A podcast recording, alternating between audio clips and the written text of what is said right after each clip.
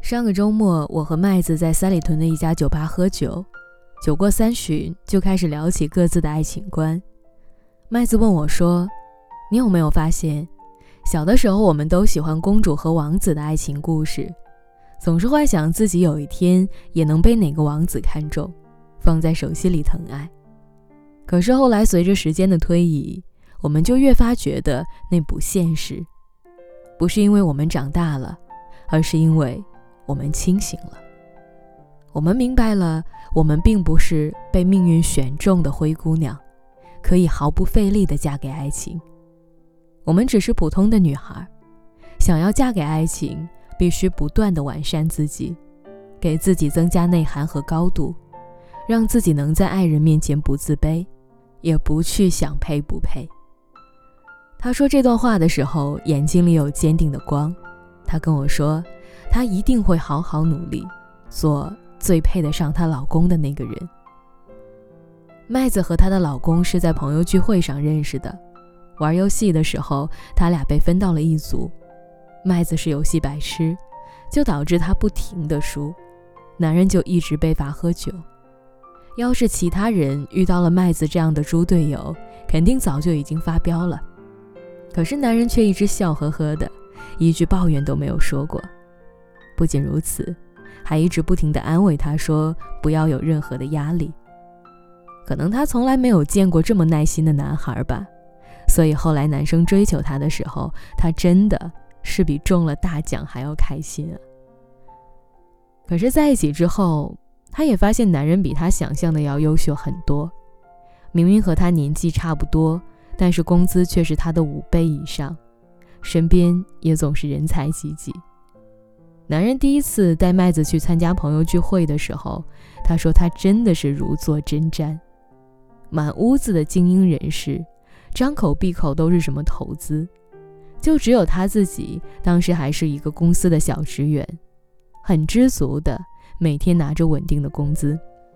可能是那次聚会给了他一个很深的印象，让她也明白了，原来她和自己的老公处在两个不同的世界。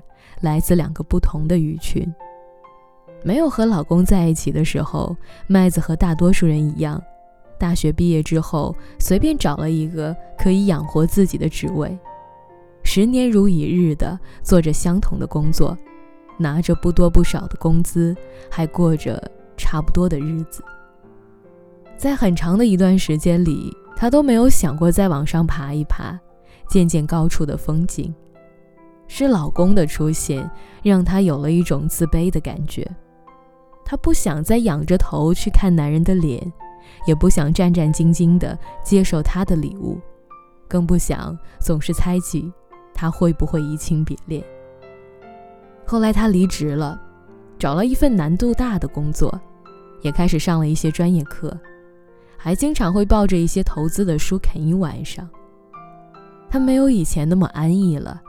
经常会加班到很晚才睡，但相对应的，他的进步很大，他得到了赏识，走向了创业的道路。他跟我说，也是这段爱情让他从生活的谷底被拉上来，鞭策他奋斗，鼓励他前进。